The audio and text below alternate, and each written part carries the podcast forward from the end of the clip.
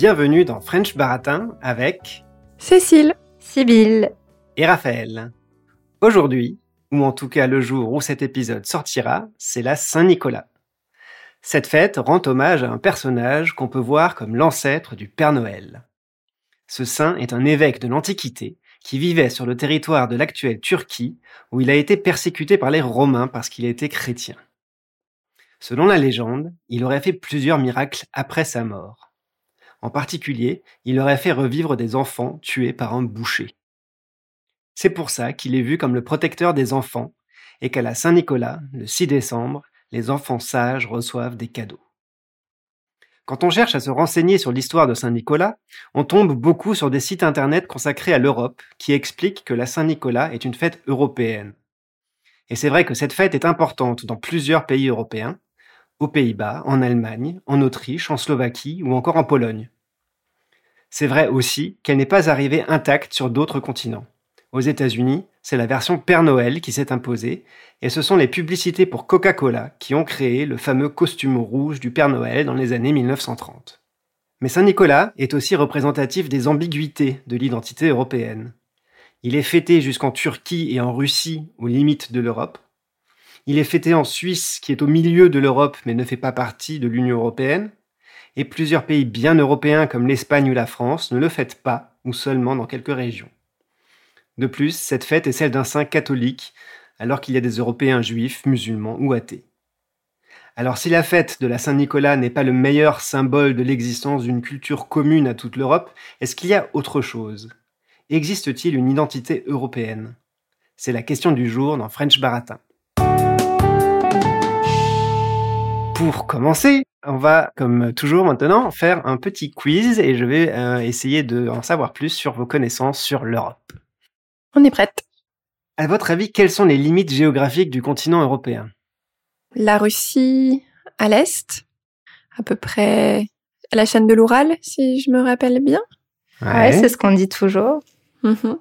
Et à l'ouest, il y a l'océan Atlantique. Ouais. Au sud, la Méditerranée. Ouais. Et au nord, le pôle Nord. Bah ouais, ça me paraît pas mal, effectivement. Le plus compliqué, c'est à l'est, puisque l'Europe fait partie de ce supracontinent qu'est euh, l'Eurasie, et que donc fixer une limite quelque part au milieu de ce continent, c'est un peu, un peu plus compliqué. Euh, et en fait, euh, ce sont apparemment les cartographes du tsar Pierre le Grand au euh, XVIIIe siècle qui ont fixé la, frontière à l'Oural. Donc c'est une décision qui est principalement politique en fait. Mais à part ça, effectivement, ben, les autres frontières sont, géographiques sont plus claires. Et après, il faut quand même aussi ne pas oublier les, anciennes colonies de- des différents pays colonisateurs européens qui font partie finalement de l'Europe politique, même s'ils se situent euh, un peu partout ailleurs euh, dans le monde. Oui, comme la Réunion Comme ou la, la- Guyane pour voilà. la France, c'est ça? Exactement, par exemple. C'est quand même bizarre pour un pays d'être au milieu de deux continents. Ils auraient pu Ouais. s'arrêter avant la Russie. C'est, mais comme tu disais, c'est aussi très Ouais. politique, donc forcément. euh, Oui, c'est très politique, c'est très, c'est très historique aussi. Enfin, là, pour le coup, c'est peut-être plutôt euh, toi, Sybille, qui pourrait en parler, mais je crois que euh, Ouais. la Russie a aussi toujours été un petit peu attirée vers l'Europe, vers la culture européenne, Mhm. et donc, et d'où cette ambition un petit peu du tsar Pierre le Grand de, de se rapprocher de l'Europe.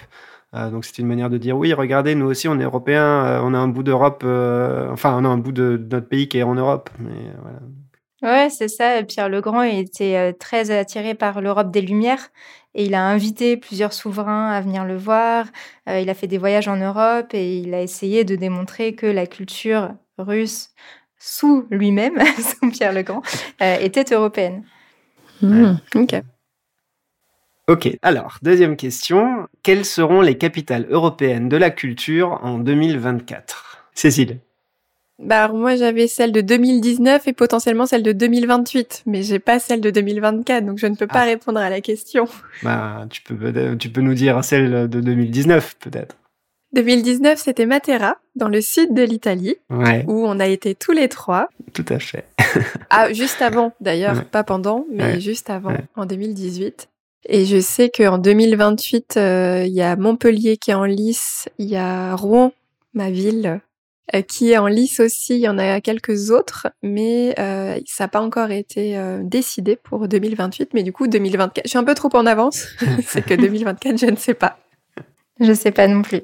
D'accord. Et eh bien, donc en 2024, on aura trois villes, ou plutôt deux villes et une communauté de communes. L'une des villes, c'est Tartu, qui est la deuxième plus grande ville en Estonie. Ensuite, il y a la ville de Bodo, Bodø en Norvège. Et on a une, la communauté de communes du Salzkammergut en Autriche. Euh, et donc les capitales européennes de la culture, euh, c'est un programme qui a été créé en 1985 euh, et qui est géré par la Commission européenne et dont le but euh, est euh, de, de, de, soutenir la culture dans les, dans les villes qui deviennent capitales de la, de la culture. et elles peuvent recevoir un financement si elles appliquent bien les recommandations du jury à hauteur de 1 500 000 euros. Ok, pas mal. Ensuite, euh, troisième question. Combien de personnes ont bénéficié du programme Erasmus depuis sa création en 1987, à votre avis?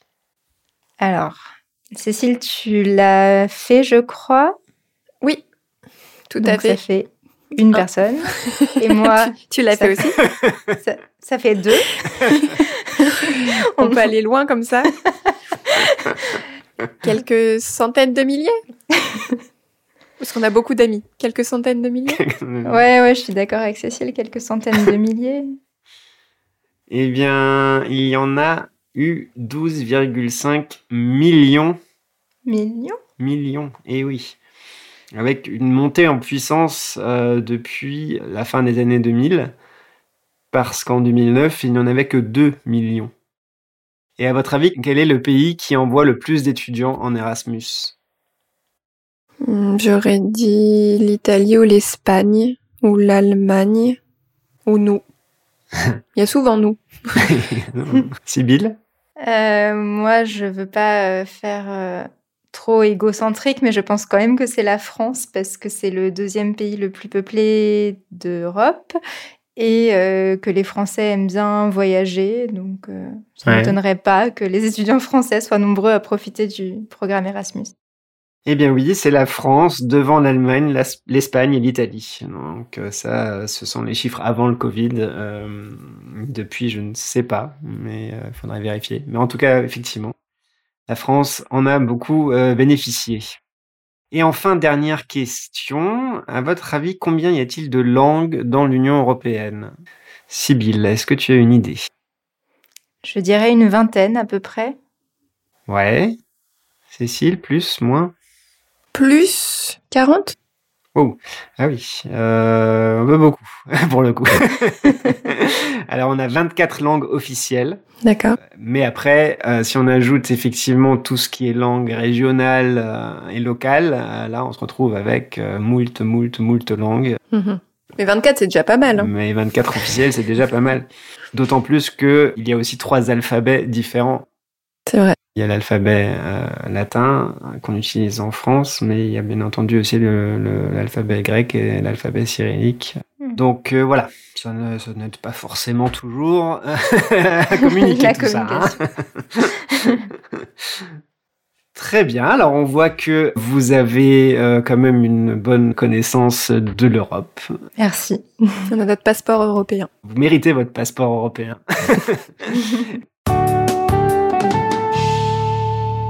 Mais la question, du coup, qui se pose, c'est est-ce que vous vous sentez européenne? Oui, est-ce que, est-ce que vous avez l'impression d'être européenne ou est-ce que, euh, bon, c'est juste quelque chose comme ça qui est, bon, marqué sur le passeport, mais, euh, mais ça change pas grand-chose, quoi. Sibyl, est-ce que tu as envie de commencer? Oui, je veux bien. Eh bien, moi, je me sens effectivement européenne. L'idée de l'Europe, c'est toujours quelque chose que j'ai bien aimé, euh, même quand j'étais petite pour moi, ça a toujours été plutôt une évidence et quelque chose de positif. Et je me souviens euh, comme quelque chose de plutôt joyeux, le passage à l'euro. Je trouvais ça très chouette quand j'avais 12 ans euh, de me dire que j'allais avoir la même monnaie que les, gens des pays d'à côté, euh, même si ça faisait faire des calculs un petit peu compliqués avec euh, un euro égale 6 francs, virgule quelque chose. mais comme j'avais pas d'argent à 12 ans, peu importe. et j'ai commencé à faire la collection des pièces en euros de tous les pays. Et donc oui, pour moi, l'Europe, ça a toujours été quelque chose de plutôt positif. Et puis ensuite, en grandissant, c'est quelque chose aussi que j'ai expérimenté de manière plus concrète à travers des voyages. Mes premiers voyages étaient en Angleterre, qui faisait alors partie de l'Union européenne et qui peut toujours faire partie de l'Europe, euh, le continent et puis euh, en Italie, en Allemagne, en Suisse, euh, donc vraiment dans des pays européens. Et c'est peut-être aussi euh, le fait de pouvoir circuler comme ça assez facilement en Europe qui a renforcé mon sentiment d'être européenne. Et enfin, en voyageant plus loin, en grandissant encore plus, et ben ça m'a montré que effectivement, il y avait quelque chose d'européen dans mon identité parce que assez souvent, je me suis sentie plus proche d'autres Européens en dehors de l'Europe. Par exemple, aux États-Unis, on a eu une expérience commune avec Raphaël. Donc, on, trouvait les Américains très sympathiques, mais il y avait certaines habitudes qu'ils avaient ou certains comportements euh, qui nous semblaient assez différents des nôtres et qui étaient différents aussi de ceux d'autres Européens. Par exemple, le fait de, de lorsque on part d'une soirée, par exemple, de dire au revoir très rapidement dans un souci d'efficacité eh bien, c'est très différent de la culture française. Comment? Oui, voire pas du tout d'ailleurs. Euh. Voire parfois pas du tout, oui. Parfois, on peut juste s'en aller d'une soirée sans dire au revoir. Alors que dans la culture française, ben, on va rester, on va dire au revoir pendant longtemps. Il faut aller faire le tour de tout le monde, tous ceux avec qui on a parlé. Et on a rencontré un Néerlandais qui nous a dit que lui aussi avait cette expérience un petit peu différente. Et puis une amie lettonne aussi nous a dit la même chose elle avait cherché à dire au revoir à des Américains qui n'avaient pas compris euh, pourquoi elle prenait cette peine alors qu'elle aurait pu juste partir. Voilà, c'est une petite anecdote, mais c'est pour dire qu'il y a comme ça des, petites habitudes dans lesquelles on se sent européen. D'accord, ouais. Et toi, Cécile, alors, euh, est-ce que tu te sens européenne? Bah avant cet épisode, je m'étais pas forcément vraiment posé la question. Ouais. Euh, je crois que, hum, enfin, de base, je me je me sens du coup très française. Après, euh, pendant très longtemps, enfin toujours maintenant, mais euh, je me présentais du coup de Normandie, donc euh, d'origine mmh. normande. je vais me présenter maintenant presque de alsacienne d'adoption. Et mais c'est vrai que je me suis jamais présentée comme européenne. Mmh. Et même si du coup, alors moi j'avais 10 ans, je crois, quand l'euro est arrivé. Euh, même si effectivement il y avait ce côté euh, où de par les pièces et la collection effectivement on découvrait un petit peu tous les pays de l'Europe et euh, il y avait ce côté un peu bah effectivement on partage quelque chose de commun. Mais c'est vrai que je l'avais pas enfin il y avait ce côté finalement bah, le, le, mot pompeux mais que j'aime quand même beaucoup qui est un peu se sentir citoyen du monde Hmm. Et, euh, et quand j'ai été en Erasmus en Angleterre, il y avait énormément euh, en fait de non-européens. Je pense qu'ils faisaient partie du coup du programme Erasmus Mundus, Mundus, hmm. je ne sais pas comment ça se prononce. Et, euh, et du coup, il y avait pas mal de gens du continent américain, que ça soit les États-Unis, mais aussi euh, l'Amérique du Sud et, euh, et l'Amérique du Nord avec euh, le Mexique.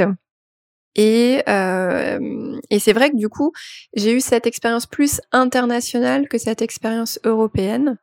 Euh, mais pour autant, je me rappelle avoir, on avait dû regarder un film avec des avec des amis euh, internationaux et je crois que ça parlait du coup de la Seconde Guerre mondiale et je me rappelle avoir une discussion assez étonnante avec une américaine qui ne savait pas trop ce qui s'était passé à cette période-là et euh, alors que forcément pour nous en Europe, euh, il y a quand même, alors en plus les Américains ont participé à notre libération, mais mais finalement nous c'est vraiment quelque chose de très marqué la Seconde Guerre mondiale mmh. euh, avec le génocide juif. Enfin, c'est quelque chose vraiment qui ouais qui, qui nous a marqué, je pense à, à vie, même si on l'a pas vécu. Euh, et c'est quelque chose qu'on a vraiment de commun avec les autres Européens. Et en fait, cette non-connaissance de cet héritage, finalement, ça m'a, je me suis dit, en fait, on n'a pas, on n'a pas les mêmes racines d'une certaine manière, et alors qu'on va les partager avec les Européens. Donc, euh, on va dire que ça, ça, a été un premier choc culturel d'une certaine manière de, de, de se rendre compte qu'en fait, qu'on n'a pas tous la même histoire, en tout cas, on nous la raconte pas tous de la même manière, etc. Et, euh, et, plus récemment, du coup, en arrivant à Strasbourg, qui est une des capitales européennes avec Bruxelles, je crois qu'il y a de nouveau cette envie de, de repenser un petit peu l'Europe, enfin, de mon sentiment d'appartenance à l'Europe. Parce que finalement, c'est vrai que ça reste très abstrait pour moi. Mais voilà, je suis contente d'une certaine manière de m'être déplacée un petit peu à l'Est jusqu'à Strasbourg pour être un peu plus au cœur de, de l'Europe finalement. Alors qu'à Paris, j'étais au centre de la France, maintenant je suis au centre de l'Europe. Donc, euh... mais c'est vrai que je connais assez peu aussi le reste. Les pays frontaliers, je les connais un petit peu, mais je connais très peu en fait le reste de l'Europe et euh... et bon ça, ça fait écho à, à, nos épisodes sur le voyage. Mais comme j'essaye de limiter les voyages en avion, c'est pas toujours facile d'aller très loin en Europe, même si, enfin surtout quand on n'a pas beaucoup de temps pour prendre le train mmh. sur des longues distances même si du coup je sais que c'est tout à fait possible. Donc, euh, donc voilà, un petit peu mon ressenti, mais, euh, mais j'ai hâte de voir euh, ce que va dire cet épisode sur ces sentiments européens. Voilà. Mmh. Et toi, Raphaël? Bah moi, c'est assez différent de toi, je, je dirais, parce que bah, moi je suis franco-allemand, mon, mon, père est allemand, ma maman est française, donc d'une certaine manière je suis déjà ça fait peut-être un peu pompeux, mais je suis déjà un petit peu le produit finalement de, de, de, de la construction européenne, euh, ou du moins de la, de la réconciliation entre la France et l'Allemagne après la Seconde Guerre mondiale dont tu parlais tout à l'heure. Et ça, c'est quelque chose qui a été import, toujours été important pour moi en fait dans ma construction, on va dire, de mon identité. Et mes parents se sont rencontrés par un, un échange euh, entre leurs écoles entre leur lycée. Hmm. Donc vraiment dans le cadre de, cet effort finalement politique entre les pays, euh, enfin les anciens ennemis, cet effort de réconciliation. Et ensuite, j'ai grandi dans d'autres pays européens que la France. Euh, je, suis, je né en Allemagne et je suis venu en France seulement pour mes études. Donc euh, j'ai vécu en Allemagne, en Autriche. Plus tard, j'ai fait des études européennes aussi, parce que justement, j'étais curieux d'en savoir plus justement de l'histoire aussi de l'Europe. J'ai étudié le droit et l'économie aussi de l'Union européenne.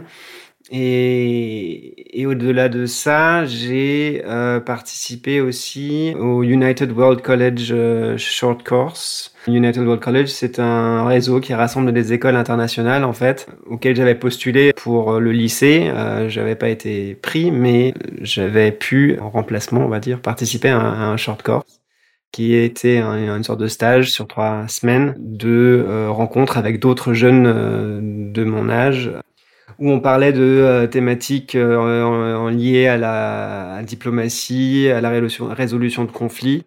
Du coup, j'ai rencontré des gens de plein de pays européens différents et en l'occurrence majoritairement des pays euh, d'Europe de l'Est parce que mon short course a eu lieu en Lituanie en 2000, donc dix ans après la fin de la guerre froide, qui était encore très marquée en fait par les régimes communistes. Et, et, en fait, ces expériences-là m'ont donné toujours l'impression, toujours renforcé cette, cette, cette impression que j'avais que qu'il y avait plus de choses qui nous rassemblaient que de choses qui nous séparaient, que je pouvais toujours trouver quelque chose de, en commun avec, euh, avec les autres, en fait. Euh, et que j'ai toujours trouvé que la nationalité n'était pas forcément toujours un facteur de, de proximité. Euh, c'en est un, évidemment, hein, mais je pense que ça passe essentiellement à travers de la langue et mm. la culture plus que par d'autres symboles de la nationalité qui eux sont plus une construction. Donc euh, oui, donc moi euh, oui, je me sens plutôt européen euh, et dans l'ordre, je, je, me définirais d'abord comme franco-allemand puis comme européen. ok, bah, c'est une belle expérience. Et bien maintenant qu'on a un petit peu parlé de nos propres expériences, je propose qu'on rentre dans le vif euh, de notre euh, sujet, de notre débat. À votre avis, existe-t-il une identité européenne? Sibylle, est-ce que tu as un avis sur, euh, sur la question? Alors, eh bien, pour préparer ce, cet épisode, je suis allée voir la définition d'identité, parce que c'est un mot qu'on utilise beaucoup, mais qui n'est pas forcément facile à, comprendre.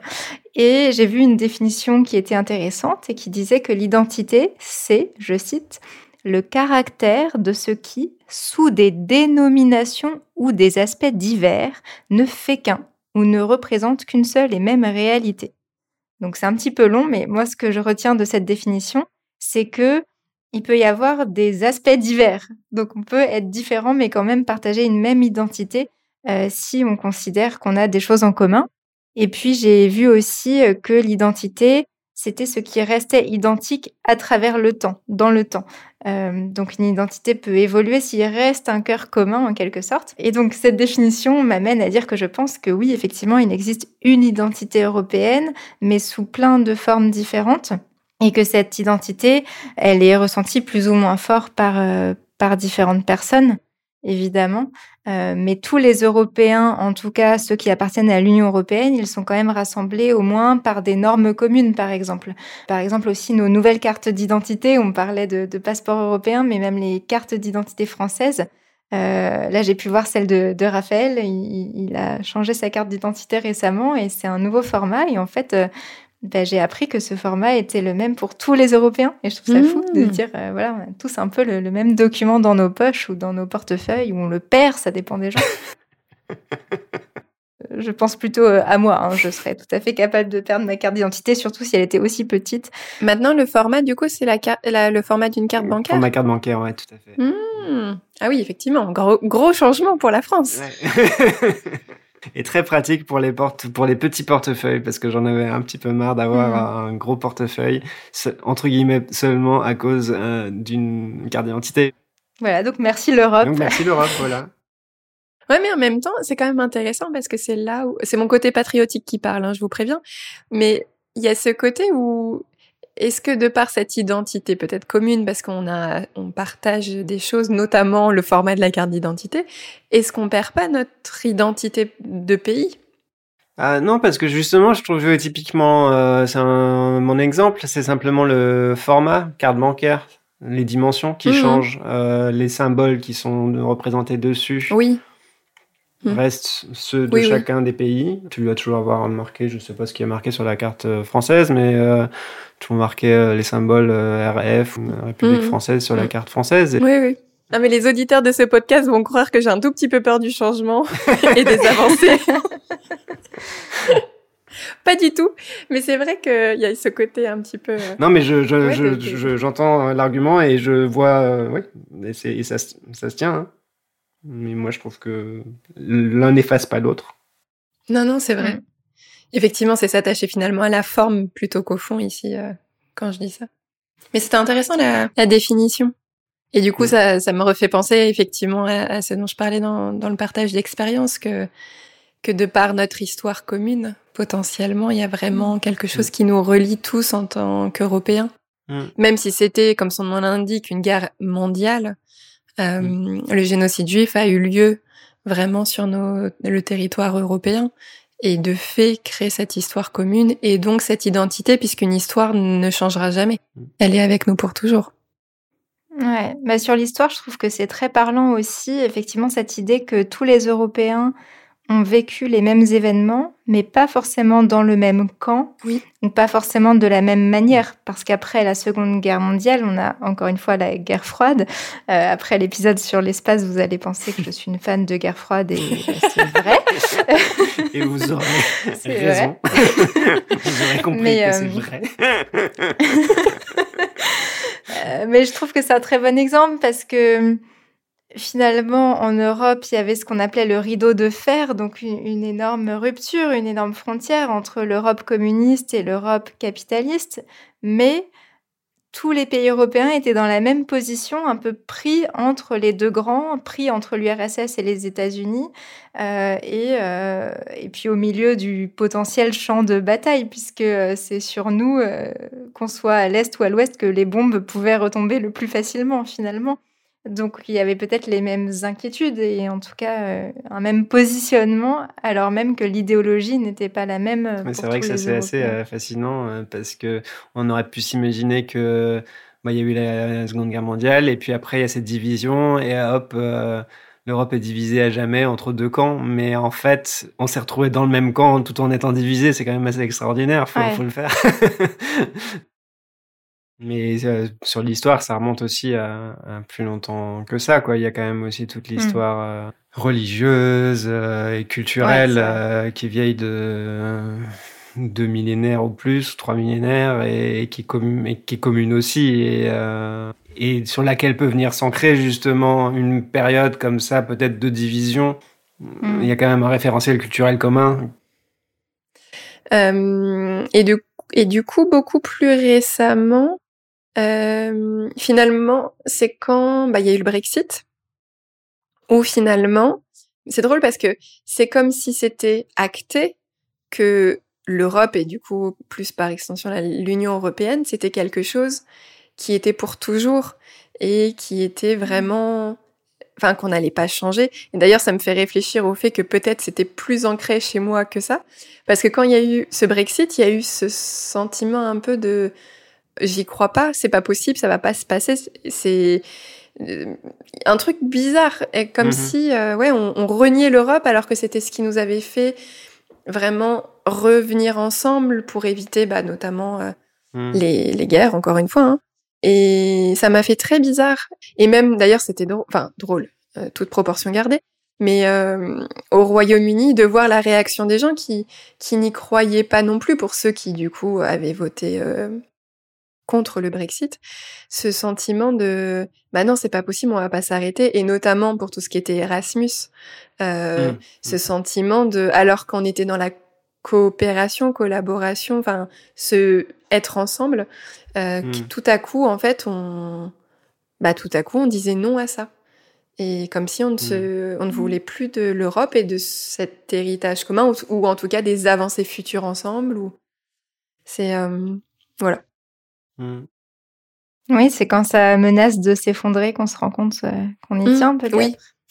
Mais c'est là où ça manque, euh, où je pense que ça manque, où l'Union européenne manque d'une politique euh, culturelle plus poussée et d'une vraiment d'une vraie logique de construction d'une d'une identité culturelle qui soit vraiment présente dans la tête des gens, quoi. Parce qu'il y a quelque chose d'un peu flou comme ça qui fait que euh, quand bah, on va aux États-Unis et qu'on a une soirée euh, et qu'on s'en va et qu'on va dire aux gens au revoir et qu'ils te regardent bizarrement et disent mais pourquoi il me dit au revoir celui-là Il est trop poli. il est trop poli. là, on, là, là, on remarque qu'il y a une différence culturelle, mais c'est très vague finalement, ça, ça ne dit rien. C'est pas ça qui va faire que euh, les gens vont, vont voter en faveur de rester dans l'Union européenne. C'est pas suffisant. C'est mm. là où, il manque quelque chose et où euh, les institutions européennes n'ont pas vraiment fait de travail de construction, euh, d'intégration en fait, vraiment. Euh. Et, ce qui est dommage en fait, je pense, c'est que beaucoup de gens craignent que ça s'accompagne d'une négation ou d'une destruction, mm. d'une disparition de leur identité nationale alors que ça n'a pas besoin d'être le cas. Euh, les identités nationales aussi se sont construites, ont été construites sans pour autant faire disparaître les identités régionales. On a toujours encore euh, des éléments, bah, pas entièrement. oui, oui.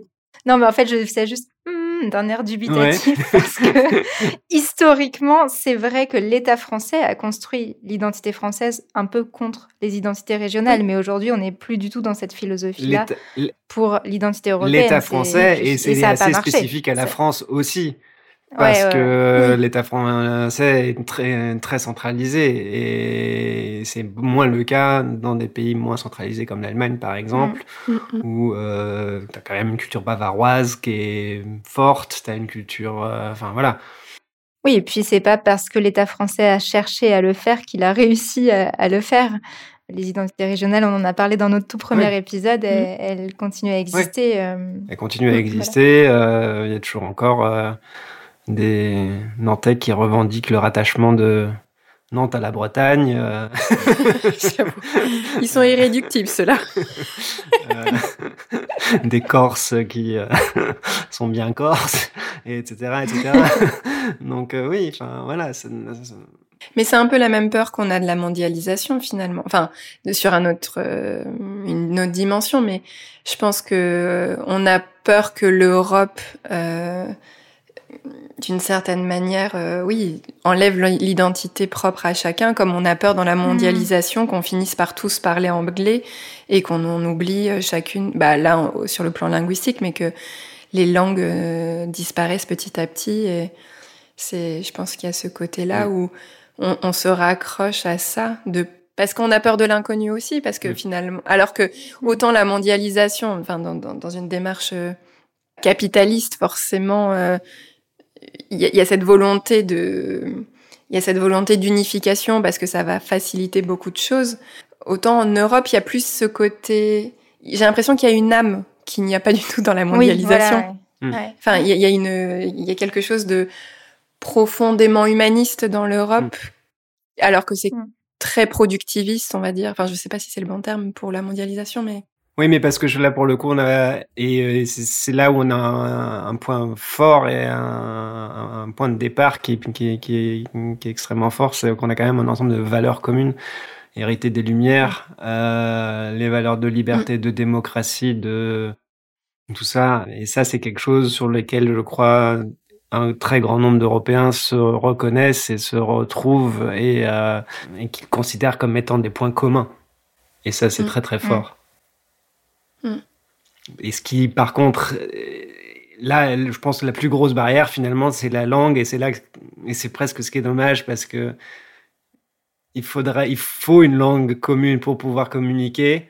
Et en même temps, ce serait extrêmement triste de ne de perdre toute cette variété de linguistique qu'il y a, qui est aussi belle et qui rend toute cette, qui crée cette richesse aussi culturelle euh, européenne. Il faut trouver une solution qui est, pas évidente à trouver.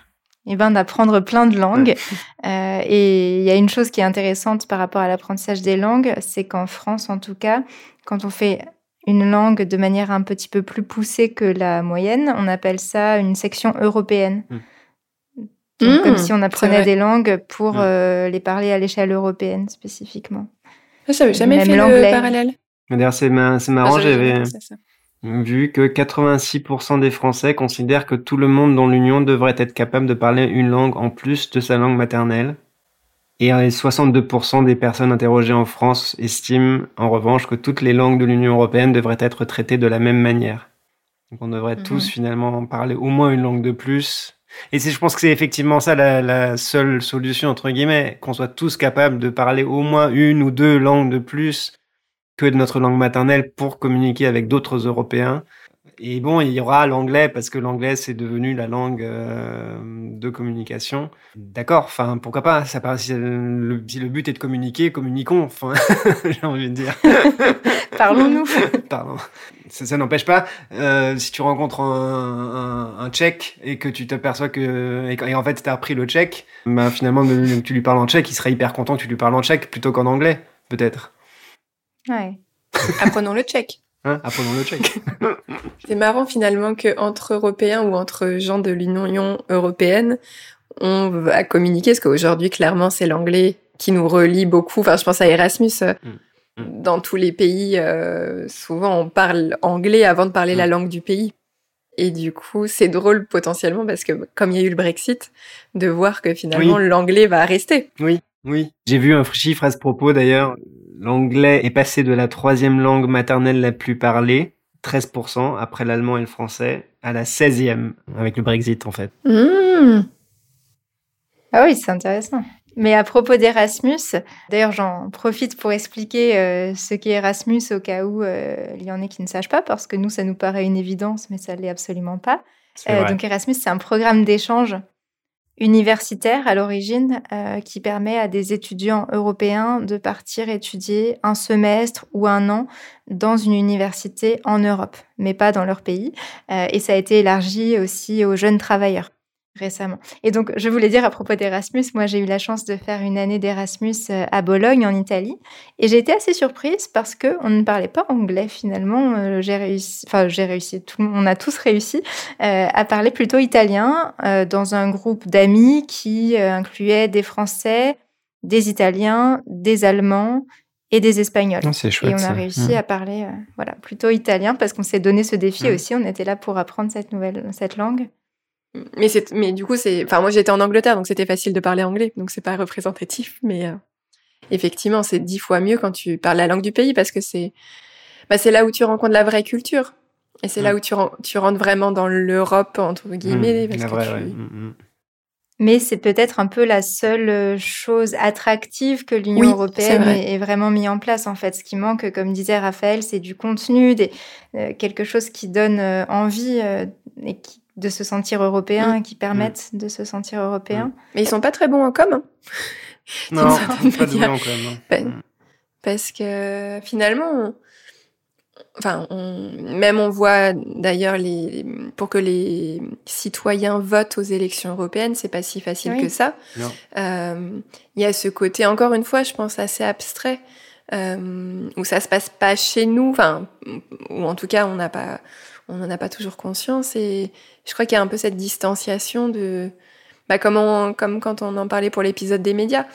C'est pas au plus près, au plus près de nous, donc on, donc voilà, c'est quelque chose qui se passe et on voit ça parfois aussi comme euh, des nouvelles normes, des nouvelles choses où on a l'impression qu'on unifie un petit peu tout alors que... Ouais. Pour moi, c'est beaucoup dans le storytelling, hein, parce que c'est dans la manière dont mmh. c'est présenté. Euh, on présente Enfin, même les élections européennes sont toujours vues à travers des enjeux nationaux. Mm. Chaque élection européenne est, transformée en, en, une élection euh, nationale. C'est vrai. Et a une espèce de référendum sur, la, sur le gouvernement en place, quoi.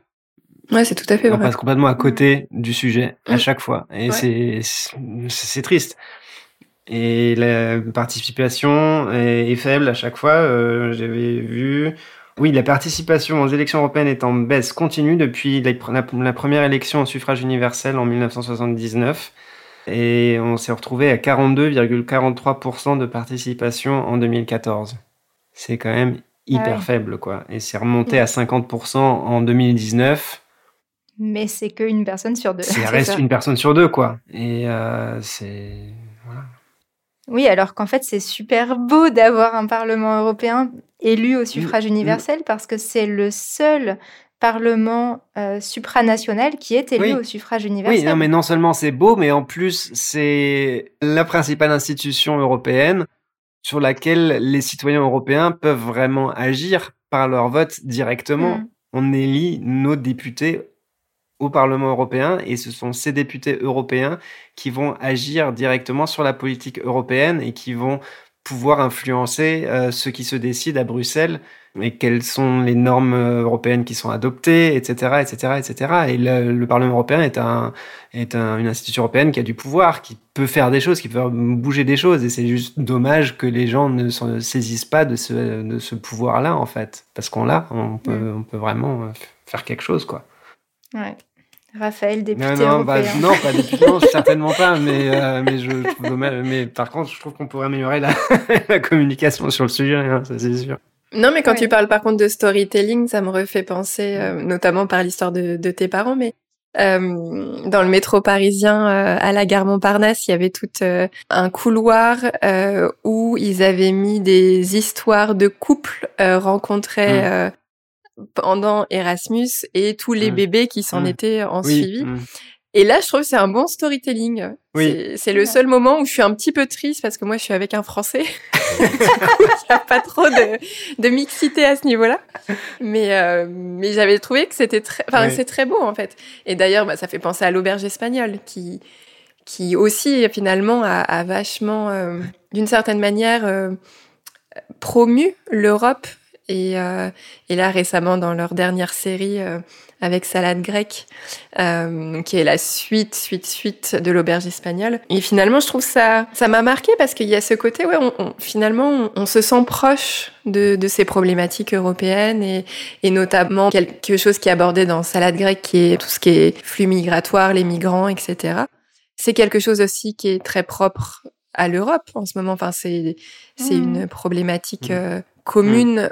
Et j'ai trouvé ça assez chouette de voir euh, d'ailleurs dans cette série les différents étudiants Erasmus euh, de plusieurs nationalités qui, qui sont en Grèce euh, et qui, qui discutent de tous ces enjeux-là finalement. Et d'une certaine manière, c'est c'est un peu presque avoir aussi des enfin on parlait de storytelling de communication et c'est un peu aussi des rôles modèles je sais pas comment dire mais des références? Oui des références ouais je pense parce qu'on est tous effectivement dans nos pays ou dans ou dans nos régions et comment on a comment on arrive à avoir une, une, une supra-identité mmh. finalement. Oui, ce qui est, ce qui est dommage, c'est que ça reste aussi encore très quand même réservé à une élite entre guillemets, Oui, euh, en tout cas des gens qui sont dans une situation euh, relativement avantagée, quoi. Là aussi, c'est c'est quelque chose qu'il faudrait pouvoir développer, euh, permettre à des gens euh, de milieux plus défavorisés de circuler plus, euh, de voyager euh, à l'intérieur de l'Union européenne, faire des rencontres comme ça. Parce que c'est comme ça, comme, comme tu dis, ça permettrait, ça aiderait justement à la construction d'une d'une identité plus européenne, Mm.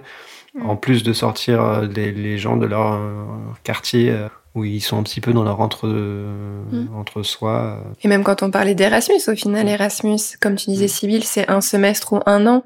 C'est pour des étudiants. Alors même si ça a été aussi euh, un petit peu élargi, mais à quel moment dans une dans une vie professionnelle, on va dire standard, à quel moment au final on se pas seulement on- part en vacances, mais on, on, on part vraiment à la rencontre de, de- des autres Européens et Mm. qui est plus d'échanges euh, entre entreprises ou je sais pas, enfin des, des choses qui permettent vraiment de, de rallier différemment. Mm. Ça me fait penser d'ailleurs, euh, Raphaël, on, on a, on s'est connus grâce à un espace de coworking à Paris et, euh, et quand je suis arrivée dans cet espace de coworking, il y avait une de mes collègues qui euh, partait faire un échange, euh, je crois en Suède, dans un autre espace de coworking.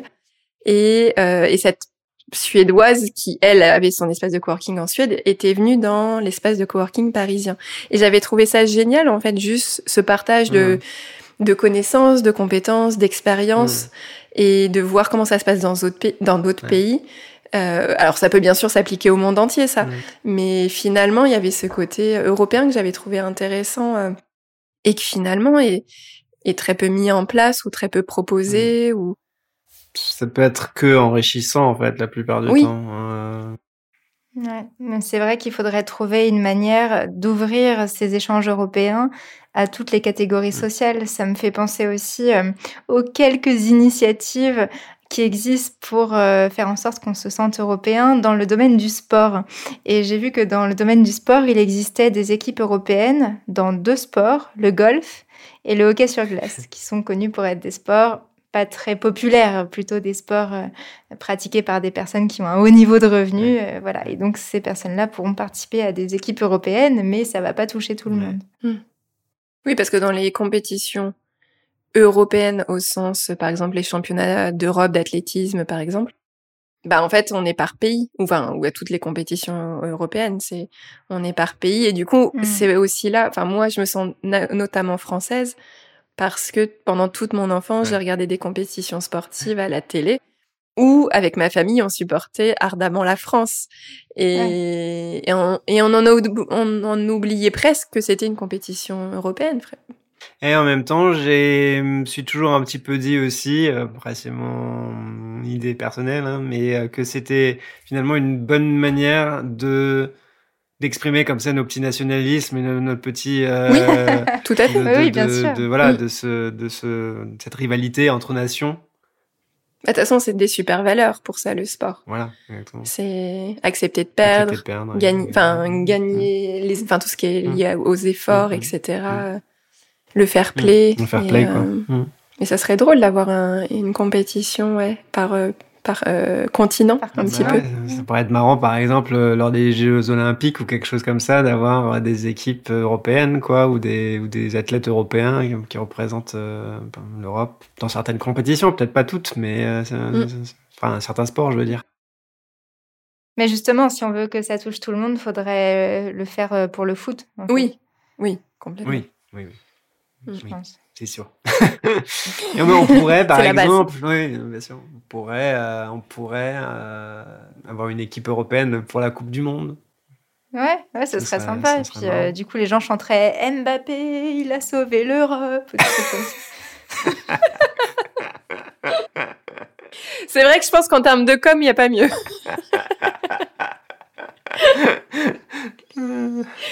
Effectivement. Alors en conclusion, est-ce que vous pensez qu'il y a une identité européenne et est-ce que vous pensez qu'il devrait y en avoir une? Cécile.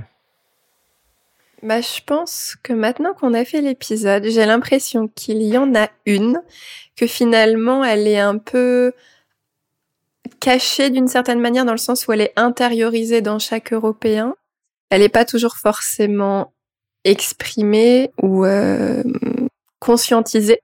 Mais euh, j'ai l'impression que oui, il y en a une de par notre histoire, de par notre monnaie, de par nos réactions face parfois aux autres continents. On n'a pas les mêmes les mêmes cultures et les mêmes façons d'être, et de par aussi finalement les, les événements qui nous lient. Et du coup, oui, je pense qu'il devrait y en avoir une un petit peu plus, euh, du coup, conscientisée. Euh, c'est vrai que j'aimerais bien que l'école aussi, comme euh, finalement c'est aussi quand on est petit qu'on on peut conscientiser ce genre de choses, qu'il y ait, y a un peu plus finalement une conscience européenne qui est, ou en tout cas un partage ou davantage d'échanges aussi, mais que ça soit un petit peu plus exprimé ouais, à l'école et surtout que ça soit euh, un peu comme de la formation continue, que euh, après qu'on ait Erasmus, euh, bah finalement qu'on continue un peu toute sa vie avec des opportunités d'aller à la rencontre d'autres Européens et euh, sur un plan un tout petit peu plus personnel et moins professionnel, euh, de peut-être, ce que je ne l'ai pas encore fait, mais d'utiliser le pass interrail qui permet de prendre le train et d'aller à la rencontre des autres terres européennes. Mais non, ça, c'était bien cet épisode pour euh, mettre un peu de conscience sur tout ça finalement et de, de me sentir pas que française, normande, mais aussi européenne. Voilà. Chouette. Et Sybille? Eh ben moi je pense euh, aussi qu'il existe quand même une identité européenne puisque si on se pose tellement la question, c'est forcément qu'il y en a une, en tout cas que l'idée existe, que l'on considère qu'elle est importante ou pas, mais il y a presque une identité dans cette recherche d'identité, parce qu'on a envie de se raconter des histoires communes et on ne mm. sait pas forcément exactement lesquelles, mm. euh, mais il y a cette envie quand même, je pense. Et euh, à ce sujet, j'ai une recommandation. Il y a un livre qui est paru euh, en février 2022 qui s'appelle Le Grand Tour. Mm. Et ce sont en fait 27 écrivains européens qui chacun racontent le continent européen à leur manière depuis leur lieu familier. Et donc ça crée euh, une histoire commune à travers ces 27 voix. Donc euh, le, le, fait qu'on se pose la question que ce soit un sujet mmh. politique, qu'on écrive des livres dessus, pour moi ça veut dire que ça existe et, c'est quelque chose effectivement comme Cécile que j'aimerais bien renforcer euh, dans son aspect positif. Et toi Raphaël? Oui, moi je suis d'accord, euh, comme euh, tu disais euh, Cécile, qu'il y a vraiment quelque chose qui existe, qui est là, qui est un petit peu diffus et caché, qu'il faudrait renforcer. Et j'aime beaucoup ton idée de une sorte de formation continue, cette idée. alors pas où il y aurait une espèce de cursus obligatoire évidemment, hein, mais cette idée en tout cas de voilà, de, de, de, de, renouvellement continu de, de ce sentiment d'appartenance un petit peu, pas à, travers des choses diverses et variées euh, qui restent à inventer, euh, mais euh, qui viendraient de la politique européenne en fait, des manières d'encourager comme ça une identité européenne un peu plus plus conscientisée quoi. voilà. Donc en conclusion, je voudrais faire appel à vos avis, auditeurs et auditrices de French Baratin que vous soyez européen ou non. Est-ce que vous avez l'impression qu'il existe une identité européenne? Est-ce que vous avez déjà eu des chocs culturels ou d'autres expériences qui iraient dans ce sens? Racontez-nous ça sur Instagram ou à l'adresse bonjour@frenchbaratin.com. Et pour aller plus loin sur cette thématique, vous pouvez vous abonner sur notre Patreon et recevoir le transcript et des bonus en lien avec chaque épisode. À bientôt dans French Baratin. À bientôt. À bientôt.